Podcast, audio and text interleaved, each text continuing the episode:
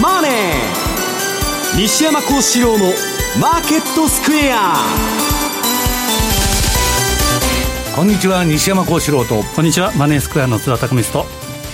皆さんこんにちは。アシスタントの大里清です。ここからの時間はザ・マネー西山幸四郎のマーケットスクエアをお送りしていきます。大引けの日経平均株価今日は反落となりました。終値、ね、176円。21銭安い。22,516円。83銭ということです。さあ西山さん今週のマーケットはどんなふうにご覧になっていらっしゃいましたか、まあ、ニューヨークの方は珍しく8日連続安ですか、はい、えー、してますんで、まあ、それの、まあ、日本も影響を受けてるんでしょうけど、まあ、それにしてもですね、あのー、6月はまあボラティリティジャンプが起こるかというその番組をやったんですけど確かにちょっとあの貿易戦争の影響で、はい、まあこれじわーっと効いてきてるんですけどね。まああのー、ラリー・ウィリアムズが、まあ、7月にボラティリティが上がるんじゃないかと、まあ、ビッグ指数ですね。これサイクル的に上がるんじゃないかということでちょっとここから注意が必要かなと。ただまあなんか6月いっぱいはね、えー、なんか大暴落という感じでもないと思うんですけどね。はい。えー、そしてドル円なんですがこの時間が109円の9596ということで津田さん110円を再び割り込むような動きになっております。そうですね。これはまああの先週金曜日から来た米中貿易摩擦、はいうん。えー、これでドル買い円買いというふうなことで、まあ、ドルドル円のトレンドはちょっと弱いなというのがあるんですけど、まあ、その相殺し合って、えー、ちょっと下を試しているという感じでしょうかね。マーケットについてはこの後も西山さん津田さんにたっぷりと解説をしていただきます。えさてこの番組 YouTube でも同時に配信をしております。え資料についてもぜひご覧いただきながらお楽しみいただければと思います。動画についてはぜひ番組ホームページの方からご覧ください。また番組ではリスナーの皆さんからのコメント質問もお待ちしています。投資についての質問など随時受け付けております。ホームページのコメント欄からお寄せください。ザ・マネーはリスナーの皆さんの投資を応援していきます。それではこの後午後4時までお付き合いください。この番組はマネースクエアの提供でお送りします。グローバルヘルスカフェ。途上国へ赴き医療システム全体の向上を目指すグローバルヘルス。番組ではマスターの明石医師とカフェの常連客が国際医療協力を取り巻く技術革新や経済の動きなどの新しい潮流について語り合います。放送は毎月第3火曜日午後5時30分から。どうぞお楽しみに。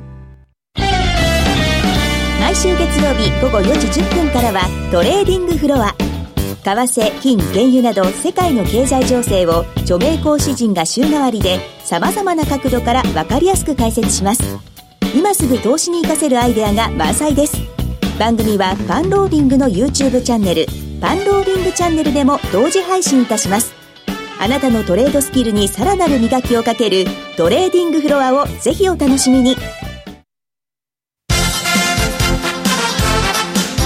Today! トゥデイズマーケットです。まずは今日のマーケットを簡単に振り返っていきたいと思います。大引けの日経平均株価、先ほどもお伝えしましたが、今日は反落の動きとなりました。日経平均株価、176円21円えー、21銭安の176円21銭安の22,516円83銭でした。トピックスは5.80ポイントのマイナス1744.83。東証一部売買高概算で15億9404万株、売買代金が2兆6688億円。値上がり銘柄数が1003、えー、1035。対して値下がりが990。変わらずは66銘柄となっています。え日経平均株価指数、そしてトピックス指数、こちらが、え、マイナスとなっていますが、個別に見ると値上がり銘柄数の方が多くなっているとい。った状況です。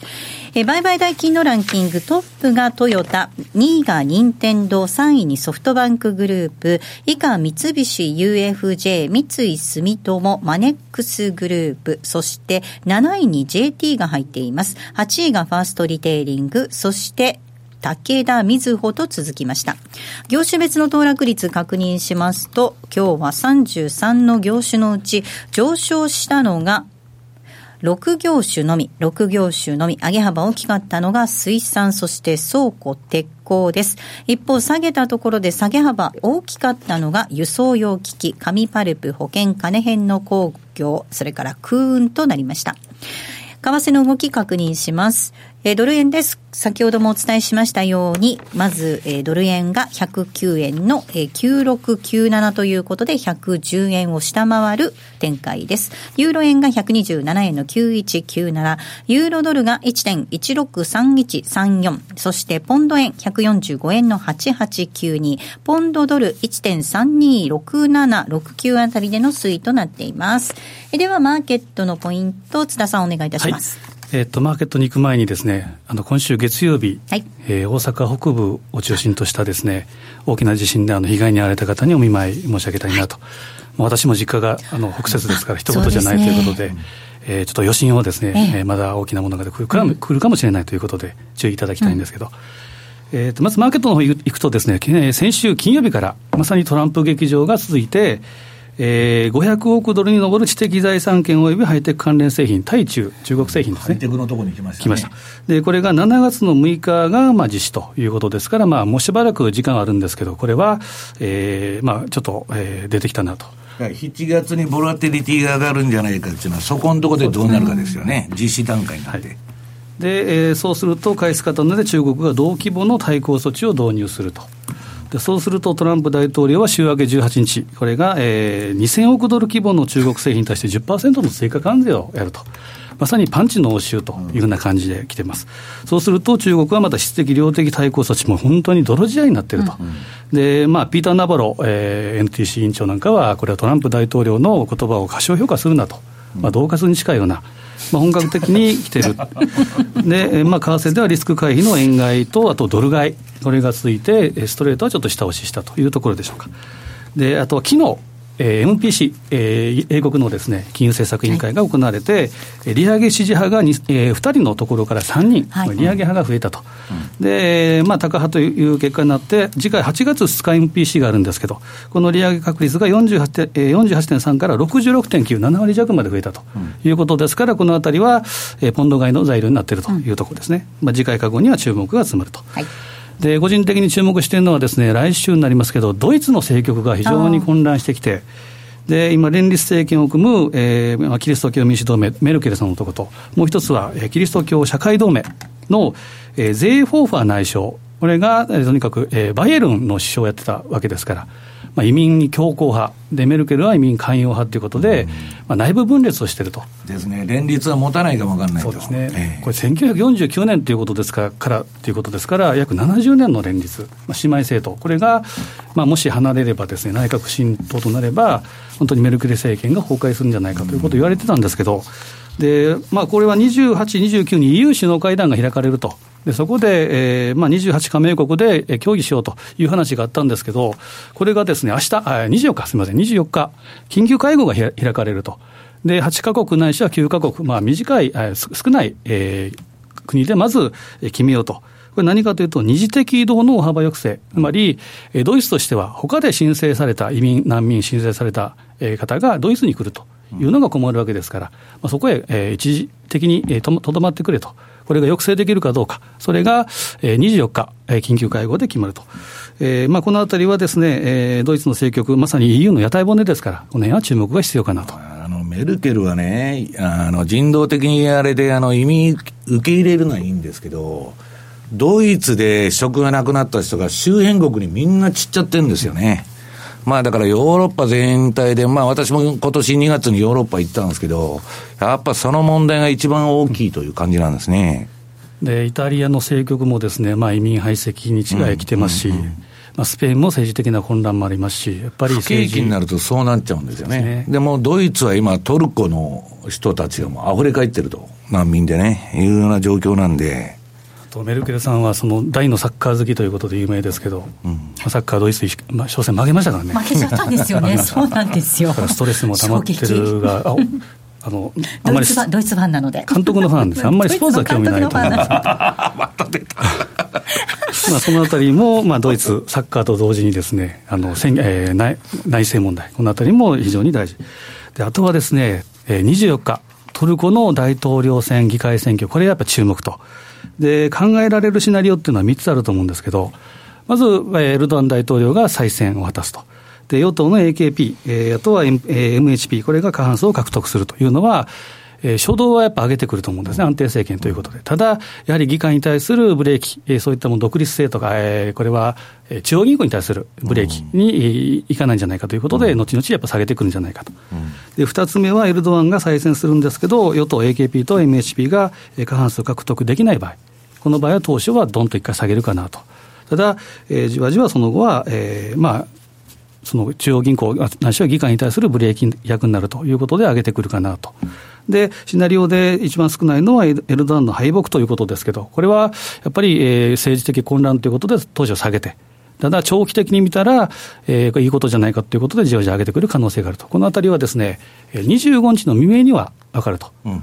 でちょうど24日の晩からはまたサッカーの話で恐縮なんですけど、日本対セネガル。まあ、大里さんも寝ていらっしゃると思うんですけど、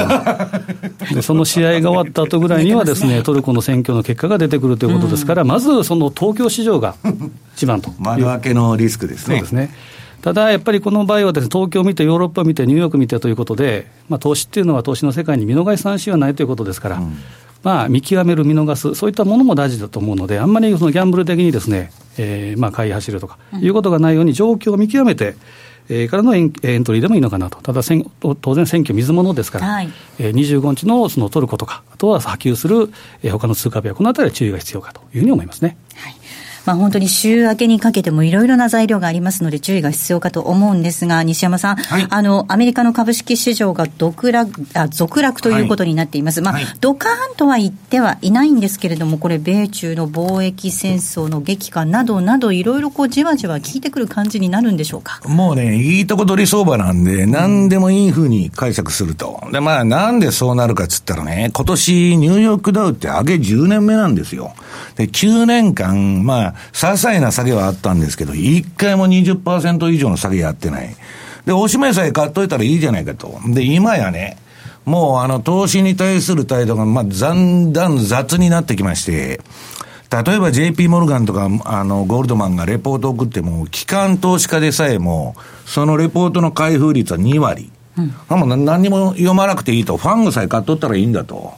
な、投資なんかね、あの、あの、適当にやったら儲かるんだみたいな雰囲気になっちゃってる。ね、まともに考えて真剣に勉強してもね、えー、どうせ上げるんだという、まあ、上げ10年目になるとですね、そういうバイアスがかかってる。で、トランプのね、えー、っと、先ほど津田さんが言う、まあ、同活ですよね。脅しを全部、まあ、これがね、実行されたとすると、えー、4750億ドル。まあ、日本円で52兆円ぐらいの、まあ、財源の影響があるんですけどね。52兆円。ええー、これ大変なことなんですけど、で、各国首脳はね、もうカナダもフランスも真っ青になっとるんですけど、まあ、ウォール街の方はですね、それでも、まあ、今日後で出てきますけど、あの、景気指標が悪くなるまでは買うんだと。いうことで、もう最後の最後まで、えー、付き合ってやろうと、この相場に。そういう姿勢なんです。うん、で、えー、っと、これ持ってきました資料で、あの、ニューヨークダウの週足があるんですけどね。これ私が関係してるファンドの、ずっと昔からやってる売買で、まあ、ある意味、あの、鉄板のね、アメリカ、あの、アメリカ株の逆張り指標と。で、これをね、えー、ニューヨークダウだとか、アップルの、えー、売買に使ってるんですけど、これ簡単で、えー、レーンっていうのは作りましたストキャスティクスですね。えー、まあ、最もポピュラーな逆張り指標。ストキャスの533っていうパラメーターで、えー、売買サインを出すわけです。ところが、ストキャスっていうのはですね、相場っていうのは上がりすぎ、下がりすぎっていう相場がありますから、そうなると逆張り指標っていうのはやられちゃうんですけど、トレンドが出ると。そのやられないためにフィルターをかけてるんです。で、それは何かっつったら、相場が200週の移動平均の上にあるうちは、押し目買い、ストキャスの押し目買いシグナルににしかし、えー、従わない。戻る売りはしないと。で、下にあるときは今度は戻り売りしかしなくて押し目買いしないと。それで ずっとやってるとね、このまあ直近でバイバイバイって出てるとこ全部買い場なんですけども、はい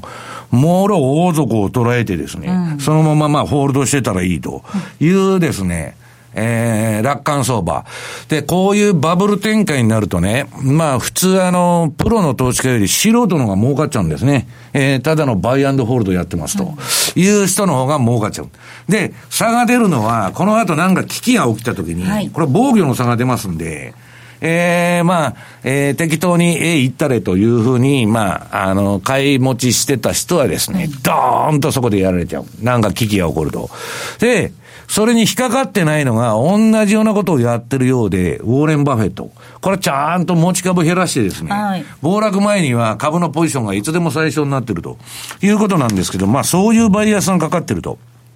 いうことなんです。で、次にあの SP500 とビッグ指数の推移を見ると、まあ今あの8日連続続落ということになってるんですけど、えー、っと、ニューヨークダウはね、はい、で、SP はちょっとまあ違う形なんですけど、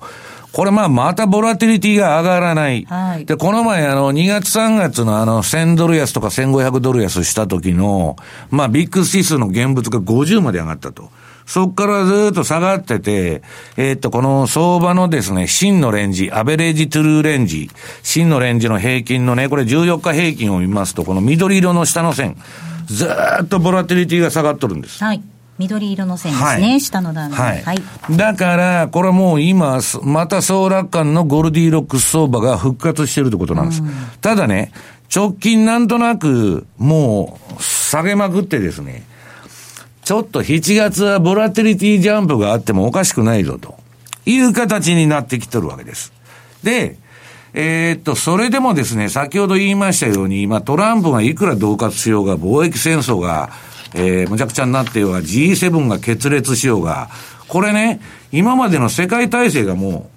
う、あの、転換してるんですよ。はいで、もうアメリカは抜けちゃって、G7 からも抜けちゃって、で、G7 っていうのはもともともう力がないと。で、G20、G20 だっていうことになってたんですけどね、20だと。これもなんかまとまりがないと。で、そういう、まあ世界が多極化してですね、バラバラの孤立主義みんな内向きになっていく中で、この前の G7 では、ドイツのメルケルを主軸に、なんとか G6 で体制を持ち直そうと。いうことになってたんですけど、安倍さんじゃなくてメルケルなんですよ、そこは。ところがね、メルケルは先ほど津田さんが言ったように、はい、足元が危なくなってると。でこんなことで本当大丈夫なのかというのが、今徐々に、えー、バクたる不安として、えー、浮上していると。でね、通常は、えー、次にね、世界の信用市場が追うすべての債務。これ今の、えー、経済っていうのも借金付け。はい、要するに両立て経済なんです。皆さん、あの、日銀のポートフォリオが膨らんで株が上がっていくっていうのと同じで、そりゃそうですよね。自作自演で買ってるわけですから、資産も、資産も負債も両方膨らまして、まあ、かさ上げしてるわけです。で、それはね、そんなことができたら経済成長いくらでもするわけですよ。日銀がどんどん金すりゃいいと。ね。だけど、どっかで破談会が来るわけです、それは。限界が。で、通常はね、この世界の経済のこの借金、信用市場。まあ、めちゃくちゃな膨れ上がり方してるわけですよ。で、この、その状態で金利が上がったら普通相場っていうのは終わりなんです。終わり。金利上がったら借金しとるやつが苦しくなると。で、それは今新興国に来てるわけですよ。ドル建ての債務がむちゃくちゃ多いと。実経済の3倍に債務が膨らんでるってことなんですね。はいはい、だから、こんなもん GDP とね、まあ釣り合っとるならまだしも、えー、そうですね。もうめちゃくちゃか、だから金融だけなんです。うん、今の経済っていうのは株が上がるかどうかだけで、金融のとこだけ動いてて、実体経済がもうなくなっちゃってる。うん、で、実体経済って言ったってね、もうオールドエコノミーは全て滅んでいって、IT だとかね、ねハイテクのとこだけなんですよ。うん、後の産業は何にも景気も何にも良くないということなんです。で、もう一つ次にね、えー、アメリカ QE1、2、えー、QE1、2、3とやったと。で、これは分かりやすい相場だと。その、QE1 やると相場が上がる。はい、2やると相場が上がる。はい、3やると相場が上がると。はい、で、やめた途端、横ばいになったわけです、これ。そうですね。ええ。で、それはテーパリングやっとるし、まだ日本とヨーロッパが金ばらまいてると。急落の局面もありますね。いうことで、うん、あのー、ただ相場持ってたんです、うん、で、本当はここでね、皆さん中央銀行バブルっていうのは終わってもおかしくなかったんですけど、トランプが出てきて、トランプラリーだと、もうばらまくと、はい、えー、ボルカールールも廃止だと、もう何でもやりますということで、ラリーしちゃったと。いうのが、今段階、今の段階のあれなんです。でね、私の周りでも、実はね、えー、っと、私はちょっとね、この相場もう10年も上げてるから危ないなと思ってるんですけど、まだまだ行くっていう人もいるわけです。で、それはね、私も否定できないんですけどね、はい、次に、うんえー、これシドニー・ホーマーのね、えー、ヒストリー・オブ・インタレストレートっていう有名な本があるんですけど、金利の歴史。で、これ見ると、インフレっていうのはね、次のピークっていうのは2040年。60年周期でインフレが起きてると。そうするとね、前回のインフレっていうのは1980年の、あの、ボルカーさんが短期金利20%まで引き上げた、あの、狂乱の80年代ですから、そこに60足すと2040年だと。それまではインフレなんか起こらないと。で、えー、ただでさえこのね、図を見ると、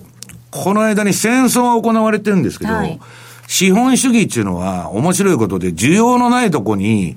無理に需要を作ろうとしてるんです。いつでも物を売りたいから。で、それがね、結局その、需要が供給か、あ、需要じゃないや、需要がなくて供給過剰になってると不景気になっていくわけです。で、何するかちょっと戦争しとったわけです。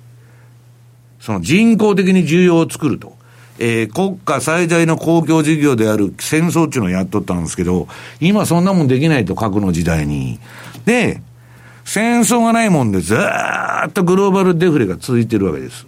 で、まあ、デフレっていうのは逆に見たら平和の配当かもわからないんですけど、えー、戦争がないということで。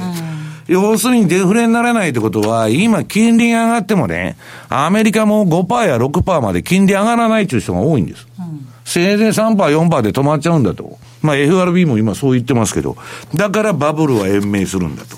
で、えー、失業率がまだ下がってると、3.8まで下がってると。これね、ラリー・ウィリアムズが言ってるんですけど、かって、えー、米国株が、えー、失業率低下中に大暴落したことないわけです。というと、今暴落しないんじゃないかという結論になってくる。ところがね、本当にそうかというのは、えー、歴史っていうのは過去と同じようには、まあ、繰り返さないわけですね。で、私がね、何が気になってるかちょっと、その上げ期間アメリカの10年と。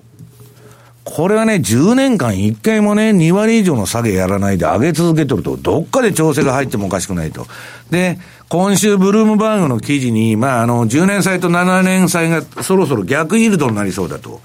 でね、逆イールドになると、うん、何が起きるかって言ったら、逆イールドと景気後退期っていう資料があるんですけど、勝ってこの逆イールドになると、はい、まあせいぜい逆イールドが発生してからまあ最大2年は相場が堅調さを続けるっていうこともあるんですけど、もういつ終わってもおかしくない。で、大体景気後退のシグナルになってるということなんですね。だから、えー、今の相場というのはですね、このトランプが、まあ、後のコーナーで貿易戦争やりますけど、はい、まあ、いわば無茶苦茶な喧嘩を打ってですね、世界に。まあ、今までの築かれてきたこの何十年間やってきた世界の体制を全部転換しようとしてるわけですよ。で、世界中からアメリカが軍隊から何から引き上げていこうとしてるわけです。この米朝のあれもそうですしね。結局アメリカ引き上げていくんだという中でね、まあちょっとですね、えー、楽観が私は過ぎるんじゃないかというふうに思ってるんです。でね、これちょっといい本が出てるんで、まあ翻訳に手くずってね、英語版が出てからだいぶ年数がかかったんですけど、はい、あの、ブラックスワン書いたナシーム・タレブですね。これファンドマネージャーなんですけど、まああの、マグレとブラックスワン。で、今度出た反脆弱性とアンチフラジャイルっていう本があるんですけど、はいこれまあちょっとね、難しい本で、分かる人には分かるし、分かる人の、分からない人には分からないみたいな内容でもあるんですけど、うんはい、非常にいいことを言ってんですね。で、これはね、我々相場の世界で常識で考えてることっていうのはね、いろんなことが言われてるわけです、相場の世界で。本当にそうかって言ったら、まあ半分ぐらい嘘なんですね。で、それを信じ込まされてる。で、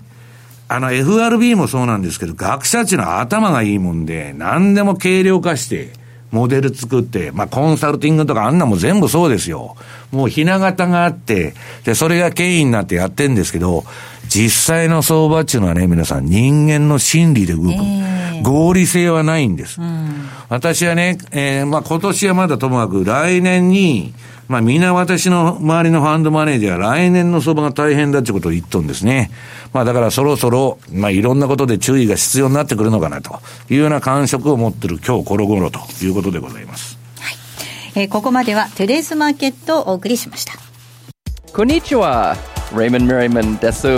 新刊 CD 音声ダウンロードメリマンスペシャル2018年後半を読むは6月28日発売。日米株式などの年前半最安値を重要変化日で的中させたレイモンド・メリマン氏が先生学と独自のサイクル理論で年後半のマーケット世界情勢をズバリ予測。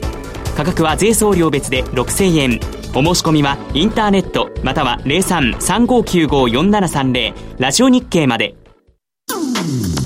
毎週月曜夕方4時からは毎度相場の福の神10ミニッツ相場の福の神こと証券アナリスト藤本信之さんが独自の視点で旬な企業をピックアップ。藤本さん次回の放送ではどちらの銘柄をご紹介いただけますか？えー、次はですね東証マザーズ銘柄。ごめんなさい。コマーシャルの時間もう終わりです。詳しくはオンエアを聞いてください。月曜日の夕方4時にお会いしましょう。ほなまた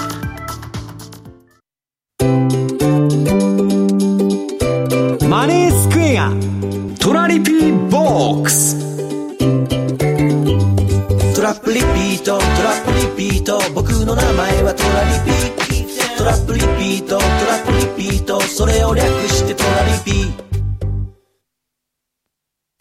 さあ、このコーナーでは FX 取引の考え方についてリスナーの皆さんからいただいた質問を紹介しながら進めていきたいと思います。今週も質問たくさんいただきましてありがとうございました。まずはトランポリンさんからいただいた質問です。アメリカ株、ナスダックやラッセルに対してニューヨークダウと S&P500 が弱気市場間ダイバージェンスになっているかと思うんですが、ナスダックも崩れるのは時間の問題だと思っています。アメリカ株が崩れれば円高、スイスフラン高、新興国通貨安になると思いますが、というふうにいただいています。はいこれはまああのー、今もう、あの、チャートを見てもらったらいいんですけど、えー、ニューヨークダウのまあ CFD の標準偏差ボラティリティトレードモデル。これ見ると、1月26日の高値を抜けずに、えー、ずっと停滞してると。これはもうトランプの貿易戦争の影響もろ、素材のコストプッシュで、えー、企業が儲からないと。で、ニューヨークダウンも実はね、もう銘柄の入れ替えばっかりで、はい、もう有料銘柄、今度 G が外れると。もうダメなもん全部は、はい、あの、まあ、今度ドラッグストアが入るっていうのはハテナマークなんですけど、まあ、あんまり強いのばっかり入れてるとですね、下がらなくなるんで、まあ、適当なもん入れとるんだと思うんですけど、はい、それにしても高値抜けない。で、この1月26日が高値だっていう人がたくさんいるんです。相場の世界には。これで天井打ったと、アメリカの株は。一方ですね、いや、そんなことないと。ナスダックとかね、ラッセル2000の小型株指数見ろと。えー、次にナスダックの、まあ、ハイテク中心のナスダックの冷やし見てもらいますと、1月の高値抜いて、どんどん高値更新相場になってる。で、これはね、じゃあナスダックが高いから、えー、相場強いじゃないかっていうのは、普通相場のいろはとしては言わないんです。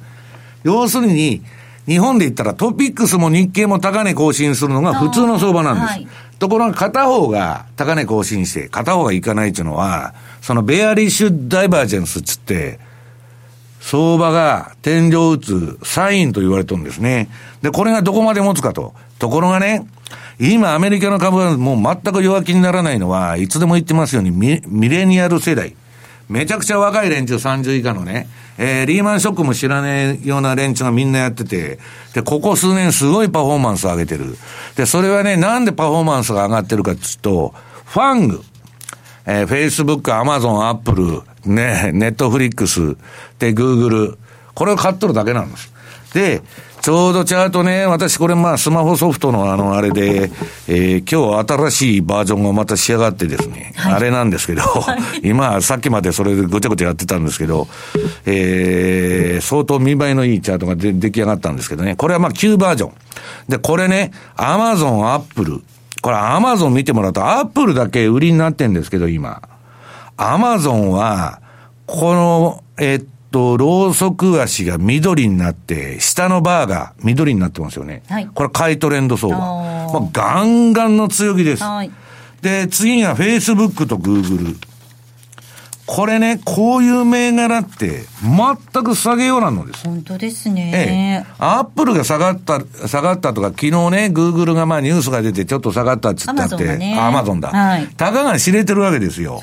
で、次、ネットフリックスとテスラ。あ、両方とも。あの、テスラが一番危ないんですけど、はい、夢を買ってますから、そのテスラでさえ、棒上げ相場やっとるわけです。これでね、こう、こういう銘柄しか買ってないわけですから、弱気になるわけない。で、さっきの総乱関相場の一環っていうのは、もう、私は言ってんですけど、アメリカ株の成績は5銘柄の成績だと。で、これが下がらないと、完全に天井を打たないと。ただ、この方言われるように、まあ、ちょっとやりすぎはやりすぎですよね。うん、だから、逆にこの6月の後半に走っ、あ、6月相場で走ってるんでね、はい、まあ、7月はちょっと反省するかもわかんないなと思ってるんですけど、同じくトランポリンさんからユーロドルについての質問もいただいています。ユーロドルは1.150の攻防が続いていますが、もしここを割れてくると次のターゲットは1.05になってくるんでしょうか？というふうに質問いただいています。そうですね、ユーロに関してはもうおっしゃると1.1510当社のチャートでいうとビット、これが5月のですね、これを抜けるとやはり下、うん、でやはり、えーまあ、目前の材料っていうのはやはりドイツの政局、はい、えー、これは大きいと思うんですね。で、あとはやっぱり米中貿易摩擦での、えー、ドルの動き、これにも当然影響を受けてると、えー、受けてくるというふうに思うんですが、ユーロドルというとですね、52週の移動平均線というのを割り込んでますから、はい、まあ、基本的には下向きというふうに考えていいと思うので、まあ、おっしゃる通り1.1510、これ抜けると、うん、まあ、1.1とか、1.09とか、このあたりっていうのは十分見えてくるというふうに見たほうがいいかもしれませんね。うんえー、続いての質問です。続いてなんですが、えー、西山さん、以前、為替の歴史は政治の歴史だとおっしゃっていました。ドル円なんですが、109円80が岩盤のように硬いです。私が政治的に考えると、ある国の首相が秋に総裁選挙参戦を目指しているので、なんとかミックスの維持を継続したいのかなと思ってしまいます。このように政治の力が為替レートを決めるとなると、ドル円はトレンドの出にくい面白白くない通貨になります。クロス円もドル円に影響を受けます。昔のアメリカはプラザ合意など世界で一番の為替操作国だったんですが、トランプになってから日本が一番の為替操作国のような気がしますというふうにメール頂戴しています。まあ、日本だけでなしに、まあ韓国から何からね、いろんなところでまあ操作はしとるんですけど、で、ペッグ制なんて操作そのものですからね。まああの、えっ、ー、と、ただ今もう表立ってはできなくなった。はいもうその昔みたいに介入っていうのはもうできなくなった。だから、え、あれなんですけど、私はね、対局、まあ、為替の歴史や相場の歴史と、そのプラザ合意から何からニクソンショックからね、うんぬん、全部アメリカの都合で動いとるだけなんですよ。で、アメリカが最大の為替操作国。これは間違いない。日本でない。もう、なんかあるとドル安にしててね、えー、要するに、その、自己都合で操作してきたと。ね、それに翻弄されてきたのが日本の製造業であり、うん、まあ車屋でありね、はい、もうむっちゃくちゃやられてるわけで、もう好き放題やられ放題と。で、どこもね、通貨安っていうのをうまく、あの、誘導しようという政策をやってきたんですけど、日本はそれがなかった。で、ひたすらリストラして、ダンピングして、なんとか数量を維持してと。だから、アメリカの企業の利益率に比べたら、日本のトヨタとかね、もうビビたるもん。なんてこんな、3%や5%儲けるために、こんなね、えー、下請け叩きから何からってもう全部やって、空雑巾絞るようなリストラしてその利益なんですよ。だから、えー、ちょっとその為替のね、その操作という意味では日本はむしろ下手くそなんです。で、それは置いといて、えっと、私は相場の対局をどう見てるかというと、今はドル安、あ、ドル安でない、ドル高。トランプが貿易戦争でインフレになってコストプッシュしてんで、黙っとるんです、ドル高でも。ね。物価高が起こらないように、ドル高でもまあいいやと。ところがね、今、みんなぼやーっとして誰も見てないというか話題にもなってないんですけど、黒田さんとこは、緩和しまくりだと。はい、やめられるわけがないと物価も上がってないしと。ところがね、海外の報道を見ると、日銀はもうテーパリングやっとると。うん、ステルスの。うん、要するにあれ、買い入れね、この6月も国債買い入れずっと減らしとるんですよ。2回とも。で、普通だったらもっと円高になってもいいんだけど、なんかマーケットテーマに上がってなくて、うんうん、隠れてね、黙ってしらーっとやっとるわけです。だんだん国債の買い入れ減らしてる。だから、アメリカもやめ、ヨーロッパもやめる中でね、日本だけが逆方向のね、緩和をずっと続けるなんていうようなことは、普通、ありえんのですよ。世界経済こんだけ瞬時に連動してるわけですから。だから、どっかでね、このドル高が終わった後は、大きな円高が襲ってきてもおかしくないというふうに私は思ってるんですけどね。続いての質問です。総雲寺和森さんからいただきました。資源新興国通貨、ほとんど下落トレンドが発生していないでしょうか。5ドル、ニュージーランドドル、カナダなど、タイドル、タタイ円、どちらも週足も日足も、え完全に週足、日足4時間、すべて下落トレンド発生の判定は難しいものもありますが、大きな下落トレンドが発生しているように見えます。資源新興国通貨下落トレンドの大相場を待ち構えて、え短時間で尺取り無視作戦、有効に思いますが、どうでしょうか、はい、ということです。えー、っと、これはですね、あの、ドルが今上がってまして、はい、ドルインデックスも上がってますし、まあ、ちょうどチャート持ってきてるんで、ユーロドル。はい。ユーロドルの冷やし見てもらいますと、これは今、まあ、ちょっと調整相場になってる。あの、これね、標準偏差ボラテリティが、はい、あの、下がってくるとね、どういうことになるかって言ったら、それまで売りトレンドでしょ？チャートがこの黄色になってバーッと下がってたと。で、それがピークアウトしたら、一回ガーンと上げよったんです。で、またガーンと下げて、で、今うだうだやってると。で、どうもなんか売りトレンドが今出かけてるんですけど、はい、どっちにしろ、あのー、今、ドル高相場なんです。はい、で、まあ、ユーロはね、もうあの、ドラギがまたあの、ちょっと変化球出して、来年の夏まで利上げしないみたいなこと言っとんで、じゃあ、トランプも今黙ってるし、ドル買っちゃおうみたいな動きで、そうするとね、まあちょっと強いトレンドはまだ出てないんですけど、次、まあドルスイスも見てもらうから、ドルスイス。これもまあ調整相場です、今。ただ、えー、次のトレンド待ちなんですけどね。えー、数勢的には、じゃあどうなんだっつったら、ドル高の方、まあスイスと円はちょっと買われてますんで、リスク回避で、あれなんですけど、ポンド、次ポンドドル。ポンドもどっちか言ったら売り気味、まあ今売りトレンドが出てると、冷やしで。で、5ドルドル、次。これも完全な売りトレンド相場と。で、ドル円だけがなんかうだうだして、スイスとドル円はね、えー、リスク回避で買われてますから、今、えー、ちょっとトレンドがはっきりしないんですけど、対局、まあ、あの、数勢的にはドル高が進んでるという中で、えー、資源通貨とか、あの、逆相関ですから、えー、原油とかも。津田さん、これ、オペック総会の影響なんかもね、ちょっとね、あるんでしょうかね。ねまあ、あの一番直近が OPEC で、うん、えー、OPEC 総会で、これは、えーまあ、イランが増産、原油の増産に反対していると。で、核合意云々っていうのがあってですね、今はイランは、まあ、対反米、えー、的な動きになってますから、この辺はまだ、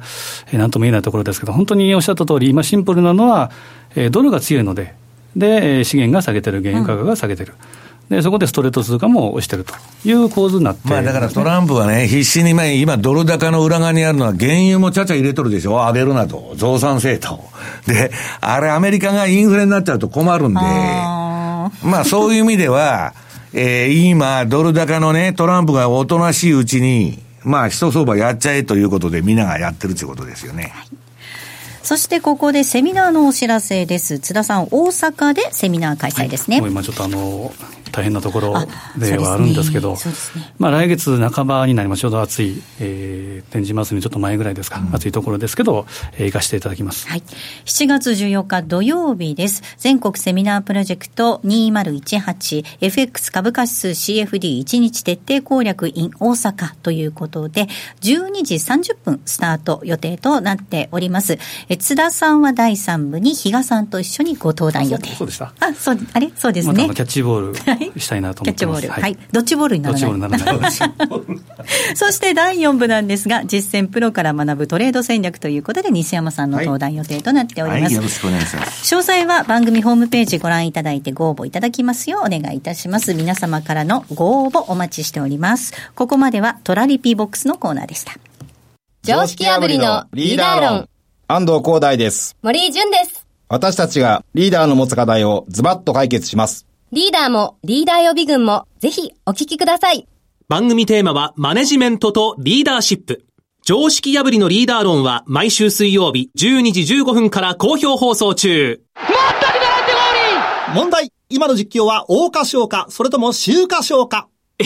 ええー、そんな難問沈問もある競馬実況ウェブの挑戦聞く競馬クイズ。いや、これでわかる人はいないですよ。問題は毎週更新。競馬実況ウェブのトップページにあるバナーをクリックしてください。西原光一です大橋ロコです私たち2人がお送りする「集まれトレーダーシンプル FX トレード」は FX トレードに特化した番組です。私西原光一のトレードアイデアをご紹介するほかリアルタイムでトレードのヒントをお届けします。毎週木曜夜9時30分より生放送。ユーストリームでも配信中。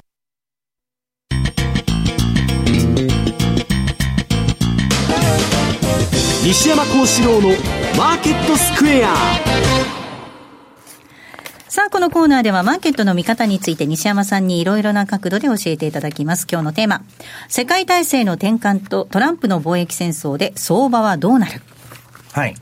まあ、あの、トランプのやってることっていうのはね、もう派遣国をやめようという動きなんですよ。ね、コストばっかりかかって何も儲からないと、アメリカの国内問題第一主義だということで、まあ、孤立主義っていうのを打ち出してですね、まあ、それをやってると。でも、とにかく同盟国であれなんであれ、全部喧嘩売ってるわけですよ。そうするとね、今までの相場というのは、アメリカが派遣国だと。で、ドルが基軸通貨だと。まあ、そういうロジックのもとにみんな動いてきた。で、アメリカはとにかく貿易赤字垂れ流してもね、金融の黒字で食うんだと。えー、同盟国だとかね、世界の各国が、米債買ってくれて、それで借金の調達して経済回していくと。で、軍事力はね、えー、軍事力を担保に生産ラインを世界中に伸ばしたわけです。で、それをもうやめるって言ってるんです。ね。で、やめるっつってそこら中に喧嘩売って、ええー、もう旧体制の破壊なんですね、やってることは。それがいいとか悪いとか言ってるんじゃないですよ。彼はそういう理念のもとに動いてる。で、それがね、世界経済の体、世界経済から世界の体制をですね、ひっくり返そうとしとる男が出てきてる中で、相場が何も影響を受けないわけがないと、普通は。な、小学生でもわかる。ところがね、崩れないじゃないかと、トランプいくら恫喝してても、うんぬんしてても。で、それはね、実際に景気指標が悪くなってくると騒ぎ出すんです。うん、で、今ね、いろんなシンクタンクとか証券会社のレポートが私の手元に来とんですけど、それでトランプの貿易戦争の影響で企業利益とか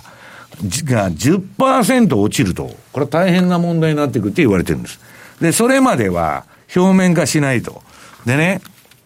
もう一つは、これなかなかそれでも相場が落ちないっていうのはね、皆さん。えっと、QE はもうやめとるわけですよ、アメリカは。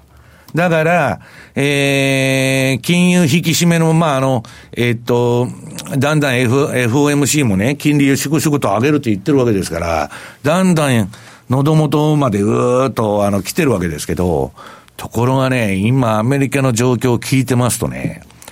もう、いわゆる証券会社、投資銀行とかファンドが暴れまくってるわけです。それはなぜかっつったら、ボールカールールが骨抜きになっちゃった。うん、で、中小の金融機関にはもう今、ボルカールール適用しないってことになってるんですよ、トランプになってから。で、大手の金融機関も、もう全くざる。だやり放題、レバレッジかけ放題。もう何でもあり。だからそういう金余りの中のね、運用難の資金っていうのは、もうジャブジャブなんです。で、やるもんないから、ちょっとおしめが入るとまた買おうと。いう動きがね、未だに続いてる。だから私はね、まあ、あの、ジャンク債の動き、いつでもこの言ってる HYG というのを見てるんですけど、これがね、本格的に下げてこないんで、まあ、ちょっと、えー、まだ本格的な下げは下げ、先かなというふうに、あの、思ってるんですけど、ただね、えー、っと、これ資料持ってきました、あの、トランプ式貿易戦争に、まあ、ウォール街全然気にしとらんみたいな記事ばっかりで、はい、まあ、この通りなんです。だから、えー、実際に今の相場、相場値の本来は相場先を見に行くはずなんですけど、金余りがそれを駆逐しちゃってる。うん、ジャブジャブですから、まだ。で、ただね、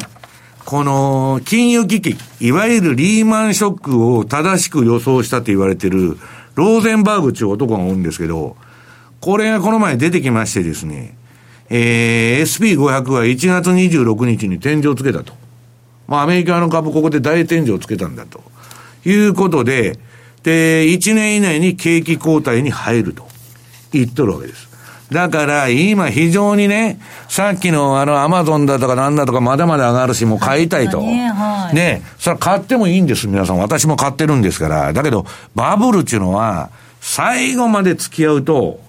ドーンと来るわけですから、全修正が。それまでの上げの。上げ5波動の全修正が入るんで、えー、ちょっとそこの辺はね、慎重に行った方がいいと。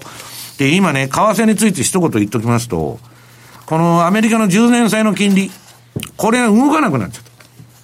た。で、これはね、アメリカの金利の上昇にかける米債の売りポジション。これがめちゃくちゃ今溜まっとるんです。だから、それが回転が効いてくればいいんですけど、回転が効いてなくて、売りポジションばっか溜まってる。金利が上がる方にかけたポジションばっか溜まってるもんですから、なかなか金利上昇が進まないと。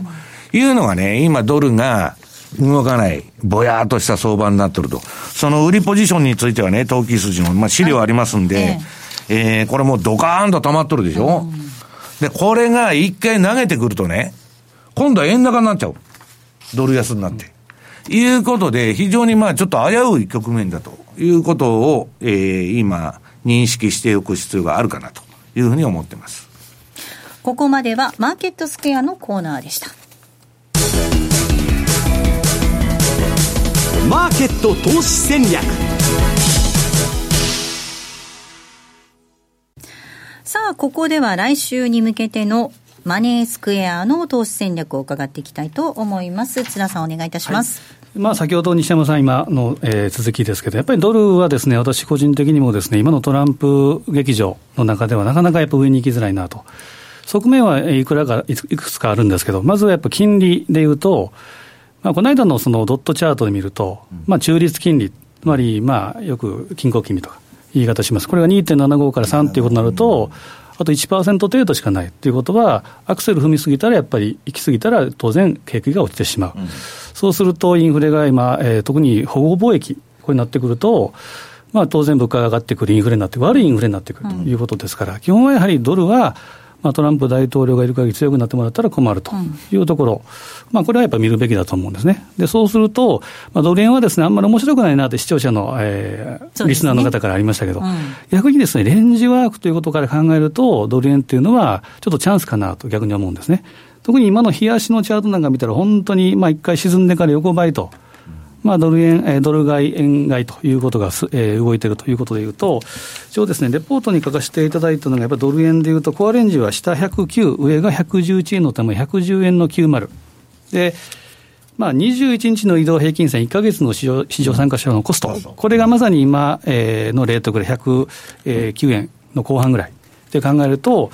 109円の後半、まあ、110円割れぐらいから109円にかけては、例えばトラップトレード買い拾うと。いうふうな戦法と、あとは上、110円の手前、110円の90ぐらいは、えー、までは例えば買いトラリピ、まあ、ラクトラっていう手法があるんですけど、まあ、その辺でよく、まあ、T 字型とかいう言い方します。それで、まあ、じっくりとじわじわと攻めてあげるというのもいいかもしれません。あとは、トルコ。これはやはり直近でいうと25日の、えー、東京時間、これがもろに、えー、時間が、えーまあ、マーケットが来るわけですから、うん、えー、このあたりはですね、先ほど言いましたように、ちょっと遅れてもいいかなと。もう急いでバスに乗る必要はないと。いうことで、流れが出てから乗っかっていくと。いうことでもいいかもしれませんね。うん。ここまでは投資戦略のコーナーをお届けいたしました。ではそろそろお別れの時間です。今日ここまでのお相手は西山幸四郎とマネースクエア津田中美と大里清でした。さようならこの番組はマネースクエアの提供でお送りしました。